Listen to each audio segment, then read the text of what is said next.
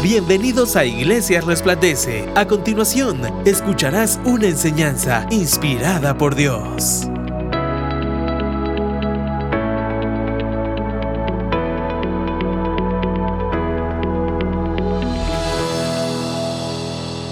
Tengo el privilegio y la oportunidad de compartir la quinta y última parte de la serie Viajes y Destinos, la ruta hacia el corazón de Dios.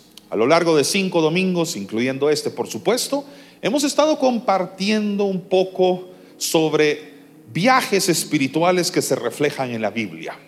Los últimos domingos yo he hecho analogías, metáforas, comparaciones sobre cómo los viajes que nosotros planificamos, cuando viajamos, de vacaciones, por ejemplo, pues implica cierta preparación de maletas como las que tengo aquí al frente. Esas maletas no van vacías, llevan todos los recursos que nosotros necesitamos para el viaje que vamos a emprender. Y el destino define muchas veces lo que vamos a empacar en la maleta. Si el destino, por ejemplo, es una playa, sabemos que lo que va dentro de esa maleta son elementos, recursos, vestuario que vamos a utilizar en el destino y que va a hacer que nuestro viaje sea más cómodo. Por lo contrario, si el destino es un lugar muy frío, por ejemplo, una ciudad donde está nevando ahorita, en definitiva mi maleta no va a tener una calzoneta, por ejemplo, o ropa para la playa, sino que va a tener vestuario acorde al lugar al que yo voy. Probablemente ahí habrá abrigos, ¿verdad? Ropa para dormir calentita, guantes para el frío o para la nieve, si acaso está nevando el lugar donde voy. Pero me van a preparar para que el viaje sea mucho más agradable. Si yo me confundo de maleta, la roja que tengo acá, por ejemplo, es para la playa y la verde que está ahí abajo es para la nieve, y llevo la que es para la nieve a la playa, o viceversa, probablemente me voy a frustrar en el viaje y no voy a pasarla muy bien porque no llevé los recursos necesarios para ello.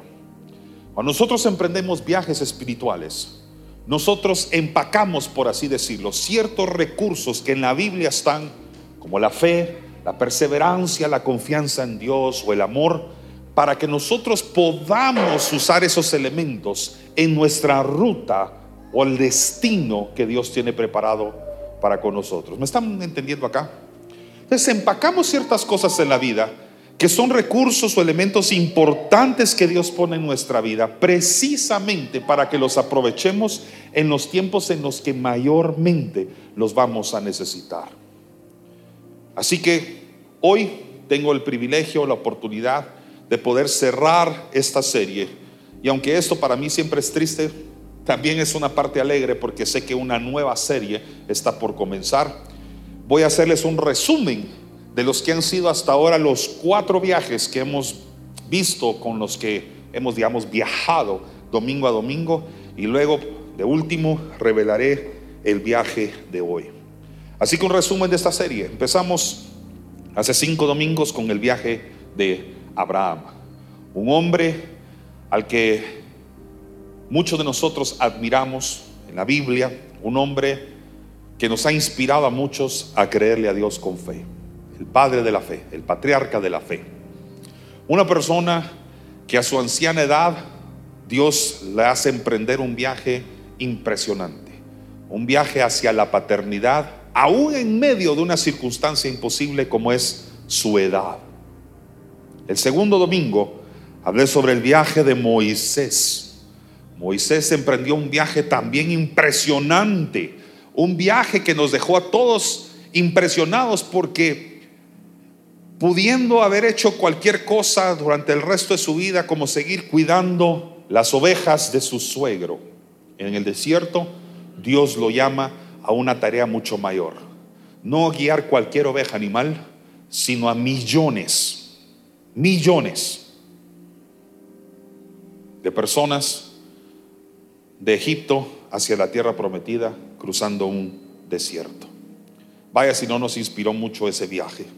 El tercer domingo hablamos sobre el viaje de José, otro viaje impresionante, un viaje que nos dejó a todos prácticamente inspirados a cómo a pesar de las circunstancias adversas, al final Dios tiene un destino maravilloso para nosotros, un destino de servicio, un destino donde nos pone en ciertos lugares de privilegio para poder servir a nuestra familia y servir al pueblo de Dios.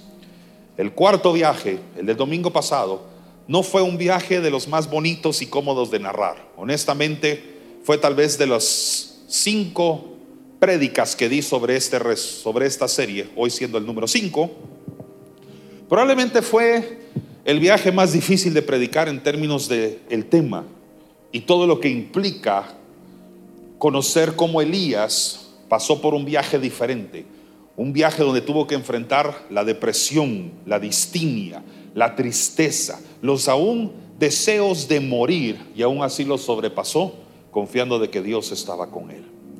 Y el quinto y último viaje de esta serie, por supuesto que hay más en la Biblia, pero porque tarde o temprano tiene que terminar la serie, vamos a hablar sobre los viajes de los discípulos. Así que esta es una final dos en uno, porque vamos a hablar de dos viajes. Al final haga de caso como que hubieran sido seis viajes en la serie, porque esta prédica de hoy va en plural, los viajes de los discípulos. Pues los discípulos no tuvieron solamente un viaje con Jesús, tuvieron varios. Pero yo me voy a centrar en dos de los cuales nosotros vamos a extraer muchísimo aprendizaje esta mañana. ¿Cuántos están listos para ello? Dígame. Muy bien, vamos a empezar con el viaje número uno. ¿Cuántos viajes vamos a ver? Dos. Vamos a empezar con el primero de esos dos. Y para eso necesito que vaya conmigo a Marcos capítulo 35, versículos al 41. Voy a utilizar la traducción al lenguaje actual. Ahí aparece en la pantalla si le es más fácil a usted seguirme. En la pantalla sobre todo porque vamos a leer mucho. Entonces puede seguirme ahí también. La traducción que vamos a utilizar es una traducción actualizada para simplificar un poquito la lectura. Así que va el primer viaje de los discípulos. Dice así, ese mismo día, cuando llegó la noche, todos digan la noche, no sé si usted se ha dado cuenta, pero viajar de noche y viajar de día tiene ciertas diferencias.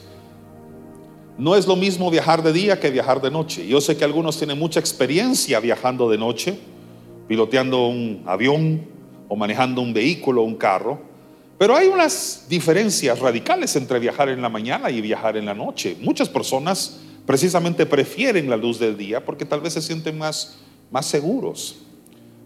La oscuridad de la noche pues trae cierta tenebrosidad, tiene, trae cierta incertidumbre. Y por supuesto para los que tal vez tenemos dificultad para ver en la noche, como en mi caso que a veces tengo que usar anteojos para manejar, pues sí podemos decir, el nivel de riesgo es un poquito mayor. Los dos viajes que vamos a aprender hoy de los discípulos se llevaron a cabo en esa hora del día, en la noche. O sea que son viajes difíciles. No viajes a la luz del día donde todo está claro, donde todo es fácil y el cielo está despejado, sino que aquellos viajes en la tenebrosa noche donde uno dice, wow, las cosas son distintas. Viajar en la noche, aunque no es lo más deseable requiere una mayor atención, un mayor enfoque a lo que está enfrente. Pregúntele a un piloto, pregúntele a una persona que está acostumbrada a manejar en la noche y sabe que sus niveles de atención se tienen que aumentar porque puede estar en peligro su vida y la otra y la vida de las personas que lo acompañan, sus tripulantes o los viajeros que van en su vehículo, en el avión, en el tren o aún en el barco. Así que sus niveles de atención tienen que permanecer muy, pero muy enfocados. Así que dice la palabra, ese mismo día, cuando llegó la noche, Jesús le dijo a sus discípulos, piense, lo puedo haber hecho a mediodía, pero no, el viaje es en la noche. Vamos al otro lago, lado del lago. Ahora diga conmigo, por favor, vamos. Ahora dígalo como que está poniendo atención, vamos. Muy bien, esta palabra es bien importante y quiero que lo lo deje como grabado. Haga de caso como si estuviéramos en una clase de colegio y tuviera el libro abierto con un resaltador amarillo. Ahorita le hubiera dicho resalte esa palabra. Vamos, tiene mucha relevancia en la enseñanza del viaje número uno. El hecho de que Jesús dijo, vamos. Ahora vamos está en primera persona plural. Eso significa que incluye a Jesús y a sus discípulos en el viaje. La indicación es clara. Si usted le dice a una persona vamos, usted está incluyéndose en esa orden y por supuesto a las demás personas que están con usted. Por eso es primera persona en plural. Incluye a Jesús en el viaje. ¿Sabe? Cuando Jesús le dice vamos, usted debe permanecer suficientemente tranquilo de que Él va con usted, ¿sí o no? Qué rico que Dios le diga, vamos al otro lado. Eso me dice claramente que su presencia va conmigo. El hecho de que diga vamos incluye a Jesús y su presencia en el viaje. Él dijo, vamos al otro lado del lago. Por cierto, este lago es el lago de Galilea, que en la Biblia, por si quiere estudiarlo más profundamente, también es llamado el lago de Tiberias. No es cualquier lago, por cierto, está a 200 metros por abajo del nivel del mar.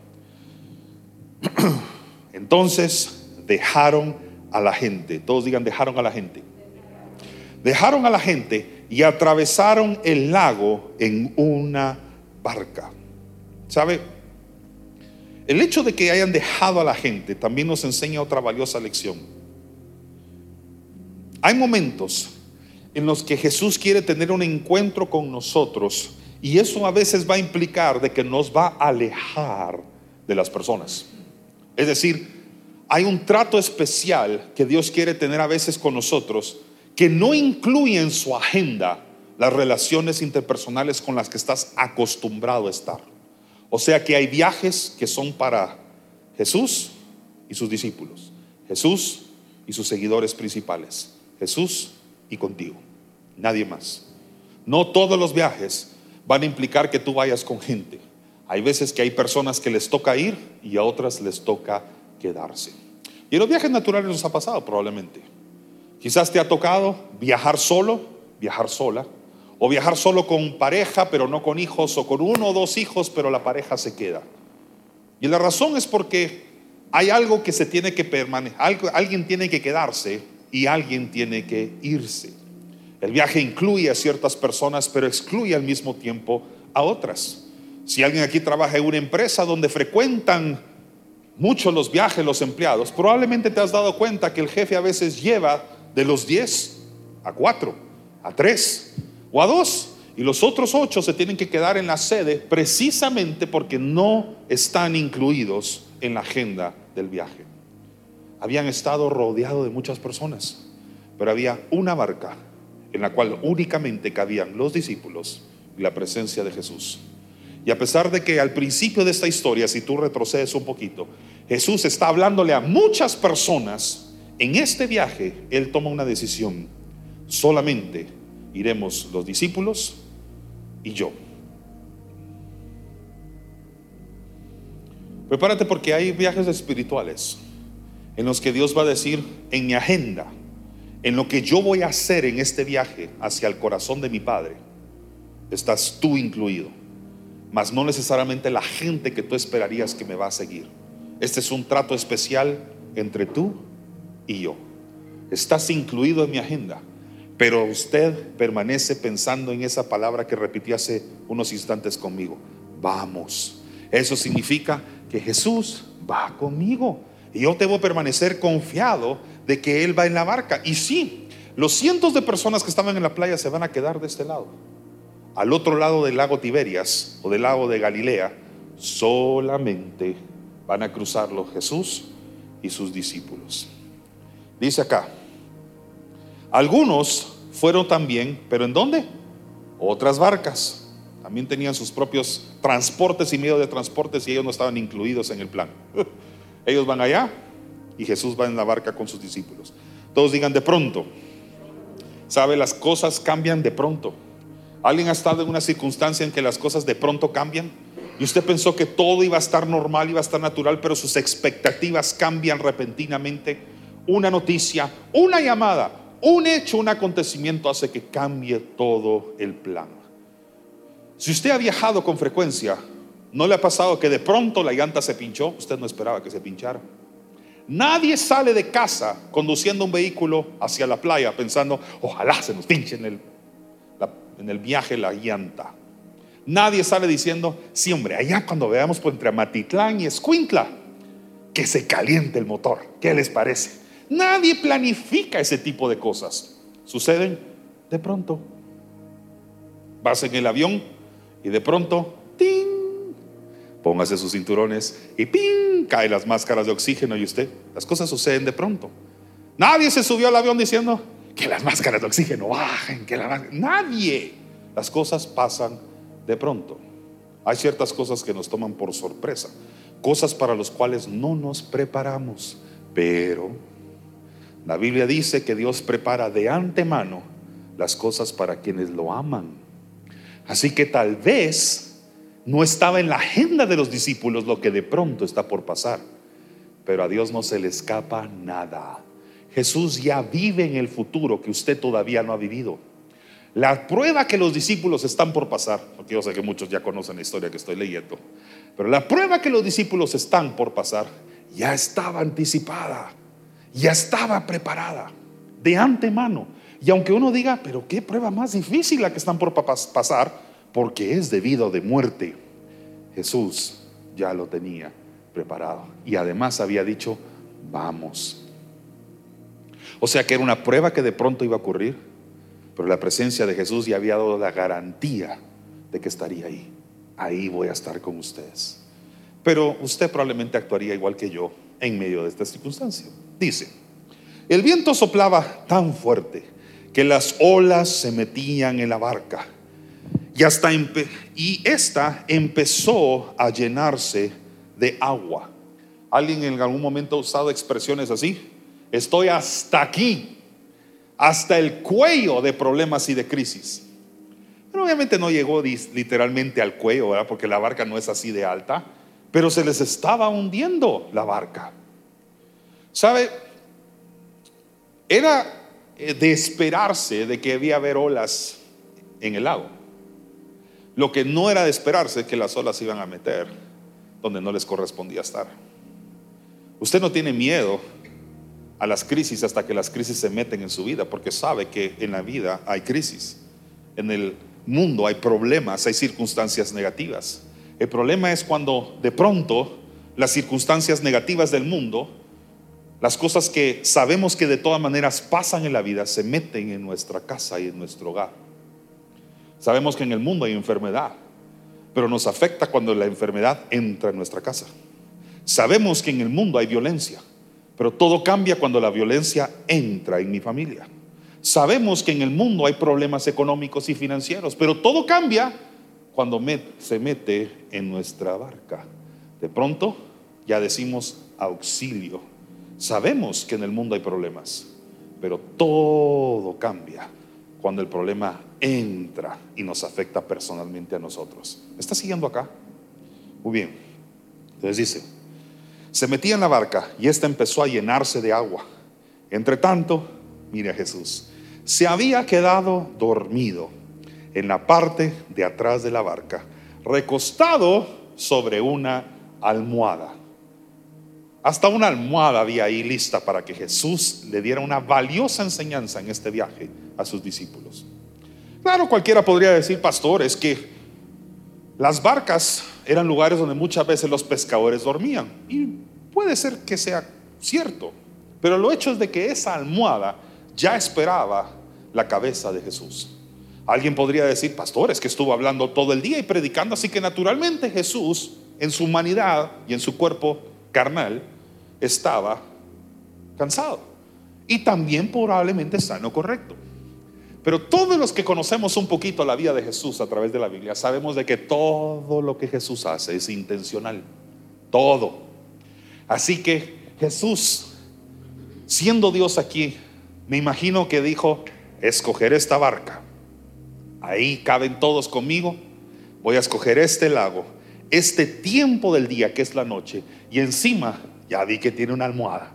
Estoy por enseñarles una lección maravillosa a los que tanto me han acompañado hasta acá. Los discípulos lo despertaron y le gritaron, maestro, no te importa que nos estemos hundiendo. ¿Sabe? ¿Alguien siente que Jesús se durmió en su tormenta? Y si no lo ha sentido, entonces no le ha tocado una suficientemente fuerte, porque a mí sí me ha pasado. Yo he pasado por crisis en mi vida.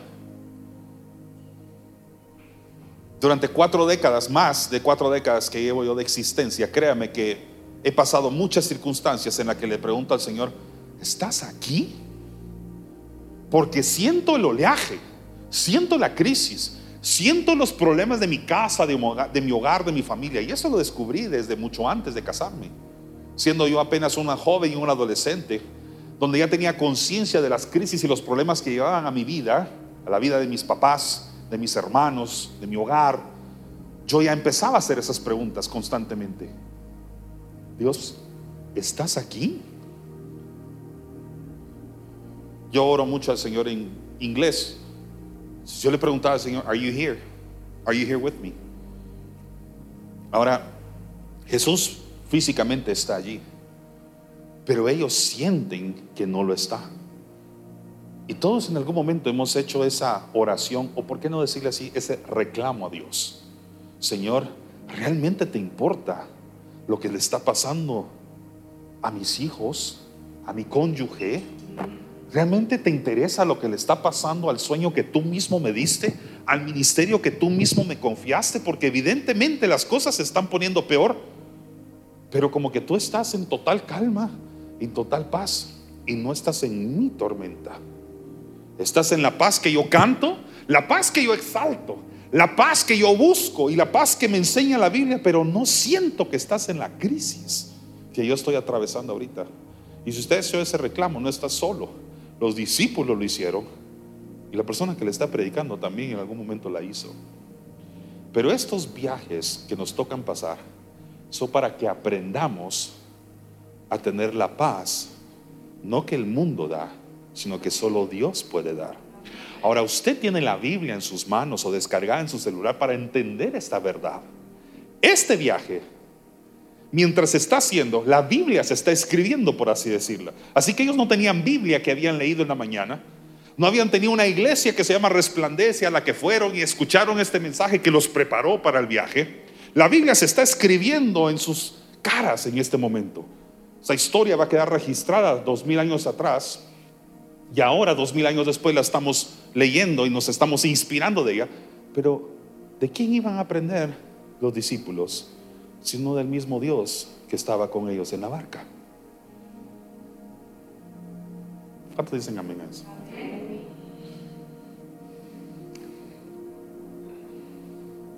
¿Por qué siempre que enfrentamos crisis somos tentados a pensar de que a Dios no le importa lo que estamos pasando. Es este primer viaje, porque voy a predicarte dos hoy. Es para decirte desde un solo, desde antes que termine el viaje, de que Dios sí le importa tu paz. Sí le importa. Pero hay algo que tal vez está trabajando a ti, en ti. Un recurso que probablemente antes de que zarparas del puerto, metiste aquí para los que me han acompañado los domingos pasados. Y uno de esos se llama confianza en Dios. Está aquí adentro. Y a veces tenemos que recordar que le empacamos antes de salir. Después ayudar otra vez a abrir esto. ya, ya lo estoy acostumbrando, pero es la última. Hoy terminamos. Aquí antes de salir, ay, ese ya no tengo mi dónde ponerla. ¿Me la puedes sostener? Gracias. Es más fácil. Antes de salir, empacamos varios recursos como la palabra de Dios, empacamos el amor, pero uno de los más importantes que no se nos pueden olvidar es que habíamos empacado esto.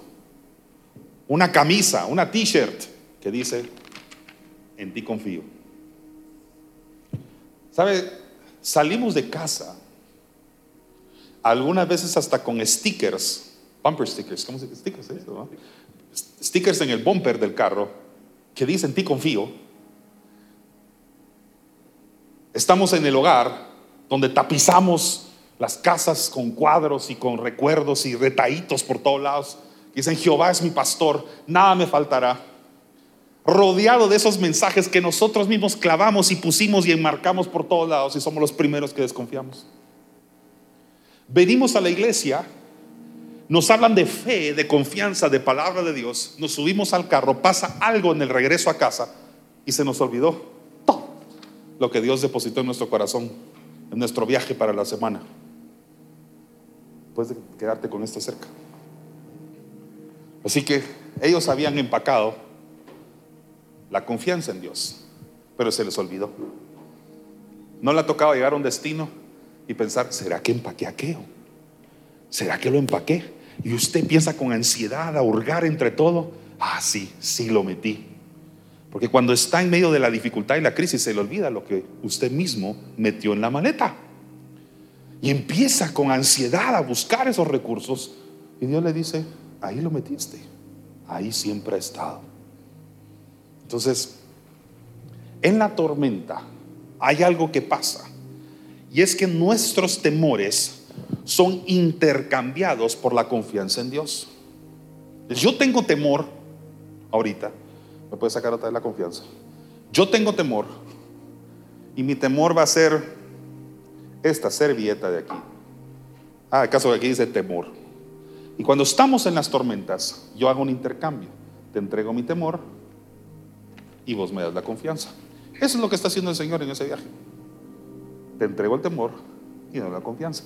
El problema es que a veces salimos así y uh, empieza la tormenta. Aguántese mis efectos sonoros. Y peor estos, según yo estoy, según yo estoy en un barco. Uh, no, malísimo, malísimo, de verdad. no, tengo que mejorar esto. I, can do better. Sí, va a salir en Spotify. ay, peor, eso parece. No, mejor. Vamos navegando, ¿sí? Y ya salimos con confianza pero empieza a meterse el agua en la barca. Y hacemos esto, le entregamos al Señor, le entregamos a nuestro enemigo la confianza en Dios y le decimos, tengo temor, quiero temor. Entonces el Señor lo que dice es, ¿te acordás que te dije que iba contigo?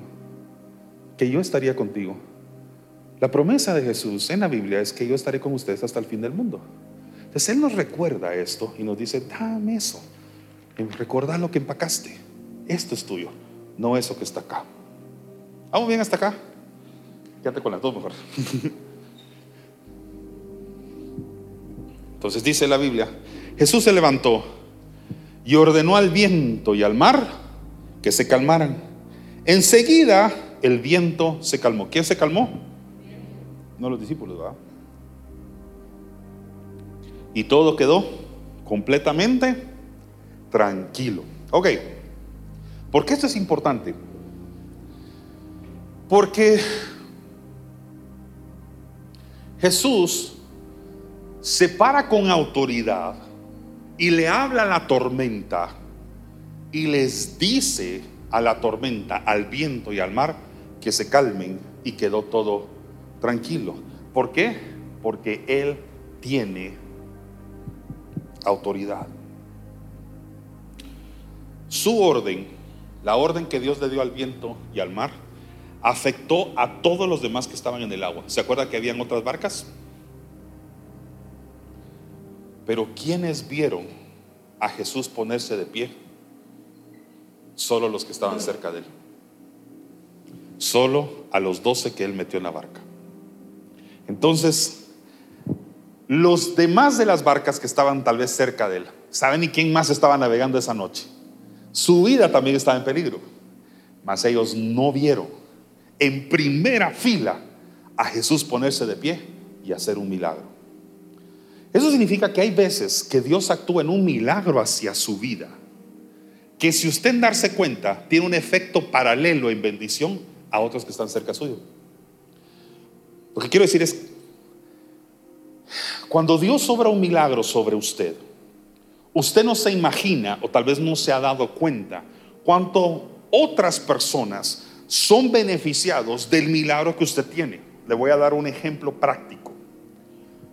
En medio de una crisis económica y financiera, usted se acuerda que Dios está en su barca y esa barca tiene el negocio que o la empresa que usted tiene o el nombre de la empresa donde usted labora o trabaja o su emprendimiento personal.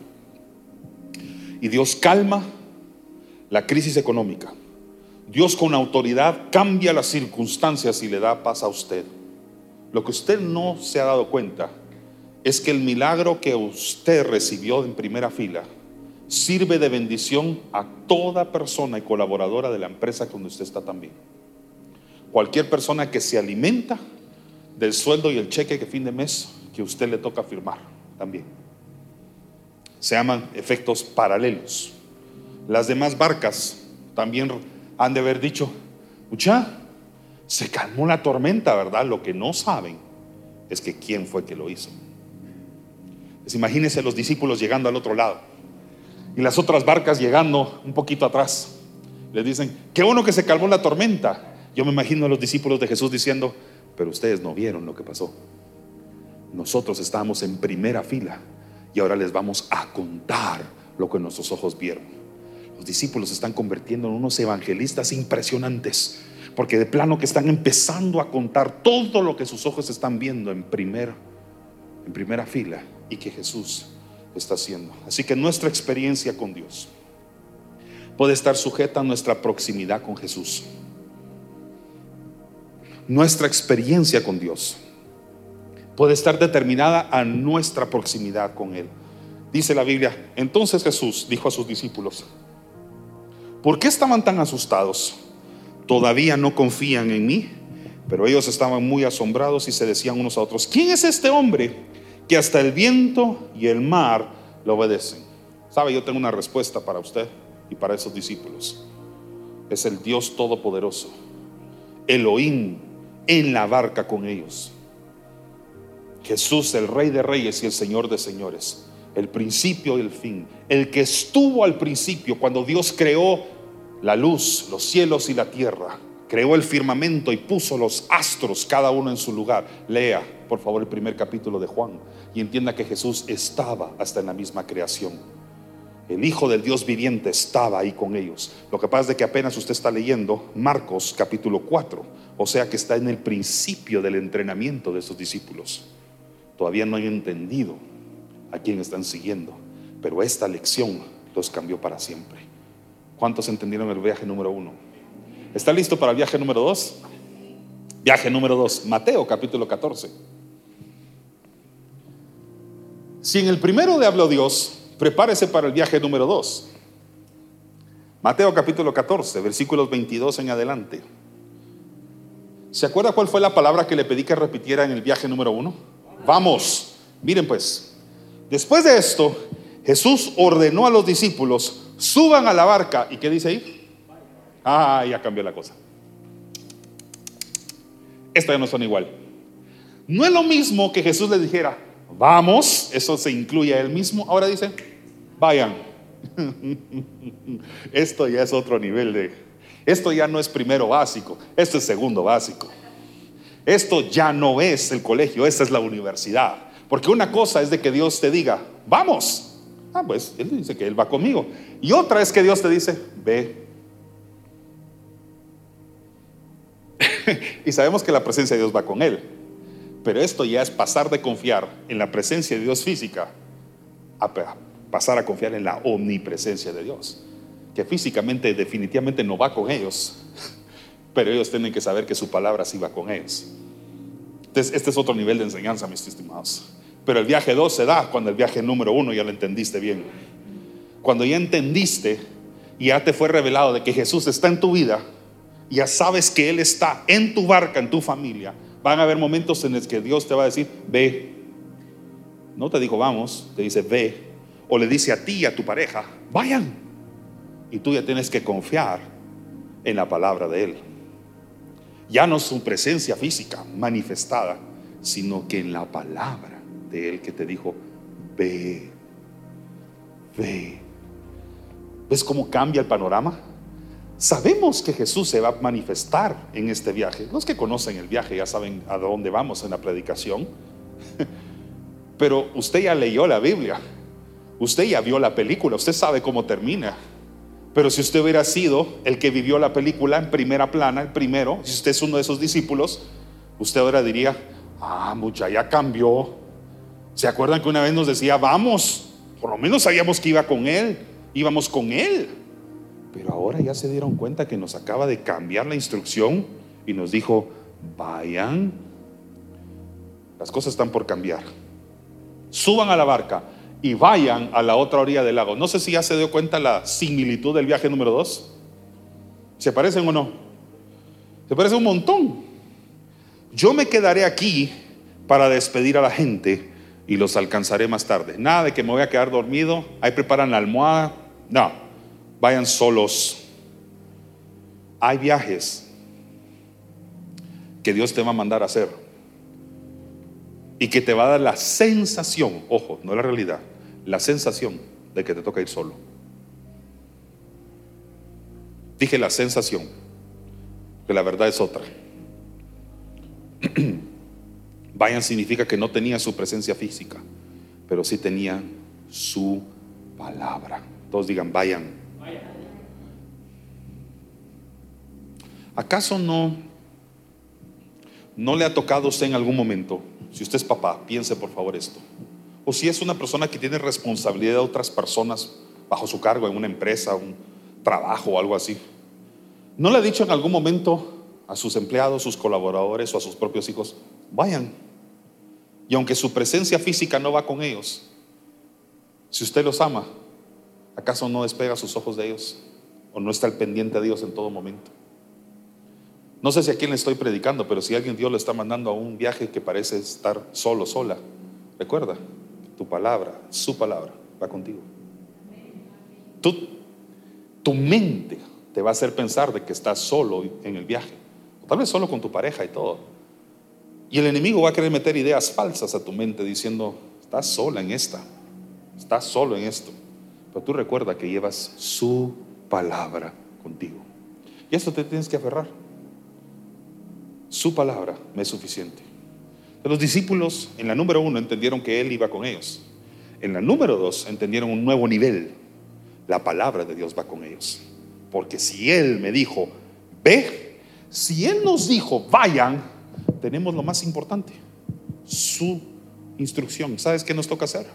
Solo ser obediente, remar al otro lado. Dice, cuando la gente se había ido, Jesús subió solo a un cerro para orar. Ahí estuvo orando hasta que anocheció. El viaje sigue siendo muy parecido. Una barca, un lago, los discípulos. La única diferencia es que Jesús se quedó en la playa y los demás remaron solos. Pero dice la Biblia que se fue a orar. Y aunque no revela, aunque no revela lo que oró, no sabemos con exactitud qué oró. Déjame usar mi imaginación unos instantes. Déjame usar mi imaginación unos instantes sin alterar el espíritu de la palabra, por supuesto. Me imagino a Jesús diciendo, Padre, prepara el corazón de mis discípulos por lo que les voy a enseñar en este segundo viaje. Te pido por ellos. No sabemos qué oró, pero sabemos que Él y sus discípulos están por prepararse para lo que va a pasar. Dice, mientras tanto la barca ya se había alejado bastante de la orilla y navegaba contra el viento y las olas la golpeaban con mucha fuerza. No sé si sigue viendo lo parecido al viaje número uno. Todavía estaba oscuro cuando Jesús se acercó a la barca. Iba caminando sobre qué? Sobre el agua. Todos digan caminando sobre el agua. Vale, voy a explicar por qué esto es espiritualmente importante. Porque ellos no le tenían miedo a la barca, ellos le tenían miedo al viento y a las olas que golpeaban la barca, no se me a entender. Jesús pudo haber llegado de muchas formas. Mire, si iba caminando sobre el agua, créame que pudo haber hecho otras formas también. Pudo haber volado, habían otras barcas ahí, mucha me dan jalón y alcanzan a aquellos que están allá, porque ya se vieron cómo están ahorita llenos de miedo. Jesús pudo haber utilizado muchas formas, incluso nadado, o incluso pudo haber rodeado el lago, yo no sé, pero pudo haberse acercado a ellos de muchas formas, pero eligió una. Voy a caminar sobre las cosas que a ellos les da miedo. El agua. Entonces, con autoridad y con confianza en quién era Él, camina sobre las circunstancias que a ellos les daba pavor, el agua. El agua no te da miedo si sos pescador, al fin y al cabo, esa es parte de tu vida. El agua te da miedo hasta cuando te das cuenta que aquello que ya es parte de tu vida se convierte en peligro para ti. Aquello que estás acostumbrado a hacer se te empieza a salir de las manos, se te desborda y en pronto dices, esto me está dando miedo y temor. Entonces, es que nadie le da miedo a la enfermedad, pues, hasta que la enfermedad te ataca a ti. Nadie tiene problema en la crisis económica hasta que el problema es tu cuenta bancaria. Nadie le da miedo a la escasez hasta que el problema es que hay dos panes en la alacena y seis personas viviendo en tu casa. Seis, ¿verdad? Ya marimbal de hijos aquí, pero por ahí voy yo. Entonces Jesús, pudiendo utilizar cualquier otro medio, toma una impresionante decisión. Dice, voy a caminar sobre lo que a ellos les da miedo, a ver si aprenden que yo tengo autoridad más grande que las olas que les está dando miedo. Entonces Jesús se presenta en tu viaje espiritual, caminando sobre las crisis y las circunstancias que a ti y que a otras personas le atemorizan. Dice, los discípulos lo vieron. Esta es la parte más triste de la historia. No la tormenta. Eso que usted está leyendo en su pantalla es la parte espiritualmente más triste del viaje. No reconocer a Jesús. Estamos en Mateo capítulo 14, ¿sabe? ¿Sabe qué significa eso? Ya lleva un su buen tiempo de saber quién era Jesús. Mas no lo reconocieron. O sea, no tuvieron problema en reconocer a Jesús predicando todo el día en la playa, pasando tiempo con Él y comiendo con Él y durmiendo cerca de Él. Cero problemas. Pero no lo reconocieron en la crisis. No se recuerda o no le recuerda esto algo que usted ha atravesado también en otros viajes. Todos reconocemos la presencia de Dios en su casa cuando todo está bien, cuando todo está tranquilo, cuando entonamos himnos espirituales, cuando nos predican y todo está relativamente bien. Sí, Jesús es el Señor de mi vida. Y el estado bancario está bien. No hay nadie enfermo en casa. Mi situación con mi cónyuge está bien. Mi relación laboral está estable. Mis carros están funcionando normalmente. Ninguno está en el taller todo el tiempo. Las cosas están bien tranquilas. ¿Quién es Dios para ti? Ah, Dios es mi Padre. Dios es el Todopoderoso, Dios es mi amigo fiel. Pero lo reconoces de la misma manera cuando se acerca en medio de tus peores momentos, cuando la gente ya no está, cuando tu matrimonio no está bien, cuando estás pensando que vas a dar de comer al día siguiente a tu familia, porque apenas te quedan cinco panes y dos peces. Cuando y hay una pandemia y la gente lo encierran en una casa y ya no tienes medios para moverte, ¿reconocerías a Jesús también cuando se está acercando? ¿O solo reconoces a Jesús en una pintura, en un cuadro, en ese dibujo que tú hiciste o que colgaste en la pared de tu casa? Y ahí sí dices, qué lindo se ve Jesús en ese cuadro. Pero cuando los problemas se vuelven reales y personales, y Jesús se está acercando, de pronto decimos, ¿dónde está Él? Y cuando se quiere acercar, lo más triste es que no lo reconocemos. No lo reconocemos. No reconocemos su presencia. Y es Jesús acercándose a nosotros a decirte, ¿qué puedo hacer por ti? Vengo a hablarte de que todo va a estar bien, pero lo atacamos diciendo lo que ellos están por decir, un fantasma. Me viene a hacer daño lo que me viene a hacerme bien me viene a hacer daño lo que realmente es un milagro. Y entonces cuando estamos mal, ¿saben qué hacemos muchos? No, no voy a la iglesia porque no estoy bien ahorita. Prefiero mejor quedarme y concentrarme en mi crisis para ver cómo hago para que esta barca no se hunda y Jesús se quiera acercar a ti. Hermano, vamos el domingo a la iglesia, recibamos palabra de Dios. No, no, no, no, no, eso ahorita me hace daño, ahorita no puedo. Hermano, vamos ahorita a la iglesia creamos y oramos de que Dios va a proveer el sustento que nos hace falta. No, no, no, eso me hace daño. Hermano, puede ofrendar. Dele a Dios lo que es de Dios. Ofrende, no tenga miedo, como lo hizo la viuda, dio todo lo que tenía y se encargó Dios de todo lo demás. No sé si me voy a entender. Entonces, todas las fórmulas, perdón que use esa palabra, pero todas las fórmulas espirituales que son para nuestra bendición, las reprendemos y decimos, nos vienen a atacar y nos hacen daño. Porfa, no oren por mí. Ahorita no necesito oración. Ahorita necesito que me cambie mi circunstancia. Deme dinero. No, ahorita no ore por mí. Ahorita necesito que haga esto por mí porque yo no puedo concentrarme en las cosas de Dios. No reconocer a Dios en tu ayuda puede privarte de ver el milagro más grande en medio de la crisis que estás atravesando. Entonces, cada recurso de ayuda, cada mensajero, cada ángel, cada oportunidad que Dios crea alrededor tuyo, reconócela y acéptala que es Dios acercándose en bendición para ti. ¿Están siguiendo?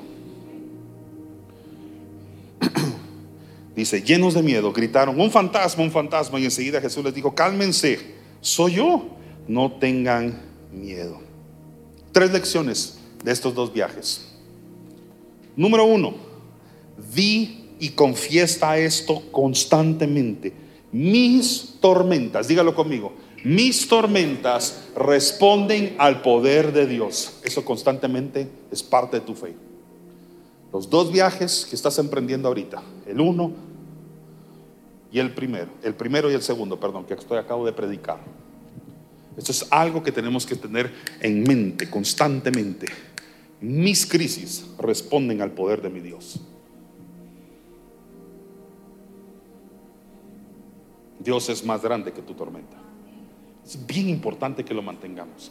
Y por cierto, familia, ya que somos una comunidad una iglesia, recordémonoslo unos a los otros constantemente de que Dios es más grande que nuestros problemas. Por eso somos familia, por eso somos comunidad, para eso también nos congregamos, para animarnos los unos a los otros.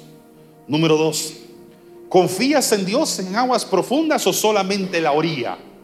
Porque en la orilla cualquiera confía en el Señor y cualquiera lo reconoce. Pero lo reconoces y confías en Él cuando las cosas se ponen mal. Porque si no, probablemente por eso es que estás atravesando los viajes que te tocan atravesar. O por eso Dios está permitiendo que ciertas crisis ocurran. Para que su gloria sea manifestada. Para que su poder sea manifestado. No soy quien para poderte explicar las razones por las que las crisis llegan. A fin y al cabo vivimos en un mundo caído, en un mundo difícil, en un mundo donde hay muerte y pecado. Así que las crisis de todas maneras llegarán. Y Jesús lo dijo, que en este mundo tendríamos aflicción. Lo que sí te puedo decir es que tienes que aprender a confiar en Dios, como lo hiciste en la orilla, cuando apenas chapoteabas los pies en la piscina, también en las profundidades de las aguas, de que Él está contigo. No importa si te dijo, vamos, o te dijo, ve o vayan, Él está conmigo, siempre. Número tres, las profundidades, las crisis, los problemas, no son tu destino, son tu ruta. Nunca les dijo Jesús, quédense ahí en la profundidad. Les dijo, vayan al otro lado. Así que las crisis, los desiertos, solo son parte del proceso. No son tu hundimiento. Dios no pone las aguas profundas para que sus hijos se mueran y se ahogan. Dios pone las profundidades para enseñarnos a tener fe y confiar en Él. No son tu hundimiento, son tu preparación. ¿Cuántos decimos amén? Entonces, si usted ha estado como yo, pensando constantemente, Dios, estás aquí, quiero decirle que Dios sí está aquí. Dios sí está aquí. Y déjame leerte dos salmos para terminar. ¿Cuántos están aquí? Amén. Dios está aquí también. Muchos de ustedes conocen el Salmo 23. Lo que no estoy seguro es si lo conocen en la traducción al lenguaje actual. Y aunque sea otra traducción, otra versión, traducción es la palabra correcta. El espíritu de la palabra sigue siendo el mismo. Yo creo que muchos nos identificamos que aunque ande en valle de sombra y de muerte, no temeré mal alguno, porque tú estarás conmigo. Quiero grabar estas palabras en traducción al lenguaje actual. Véalo en la pantalla, por favor, si lo pueden poner, se los voy a agradecer. Dice la palabra en traducción al lenguaje actual, el mismo versículo dice, puedo cruzar lugares peligrosos. No sé si está ahí. Puedo cruzar lugares peligrosos. Mírelo pues, si no lo aparece en la pantalla no importa. Escuche, puedo cruzar lugares peligrosos y no tener miedo de nada, porque tú eres mi pastor y siempre estás a mi lado. ¿Cuántos creen en eso? Y le voy a leer un salmo más. Salmo 139. Un salmo que muchos de ustedes conocen en traducción al lenguaje actual desde el versículo 1 dice, Dios mío, tú me conoces muy bien. Sabes todo acerca de mí. Sabe que Dios sabe todo acerca de usted. Conoce sus temores, sus problemas, las crisis, todo lo que usted está atravesando. Él lo conoce. Sabes cuándo me siento y cuándo me levanto.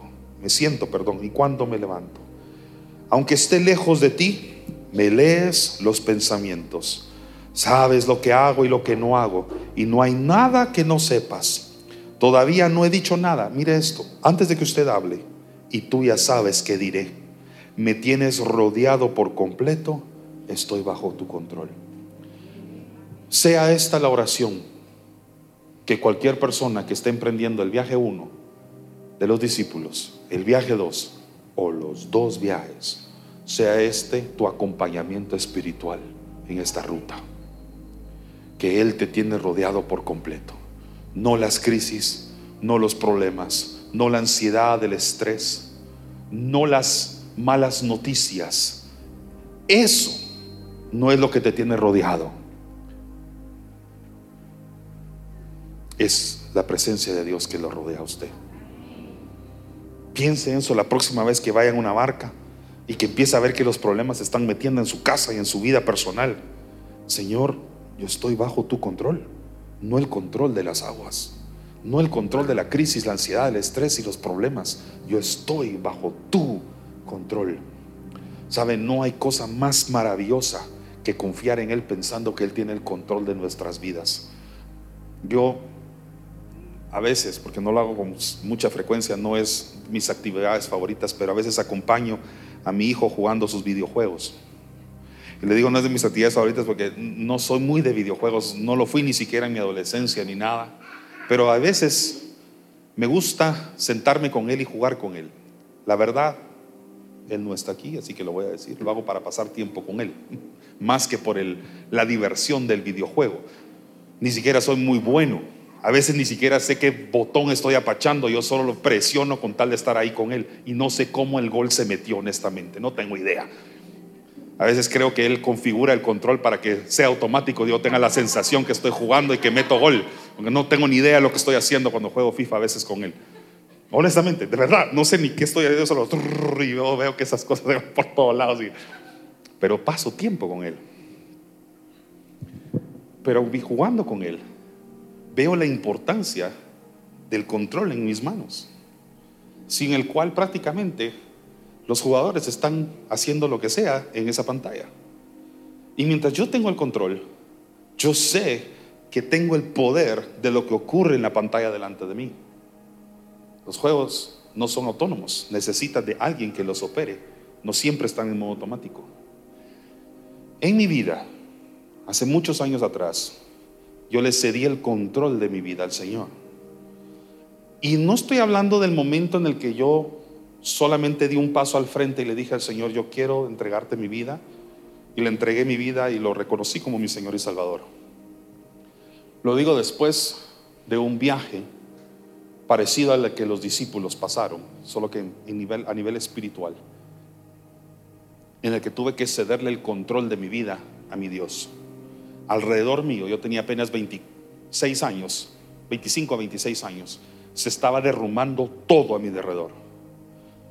Mi casa, yo de soltero, no estoy hablando de yo de mi vida de casado, todo se estaba derrumbando. Mi situación familiar se estaba cayendo por completo.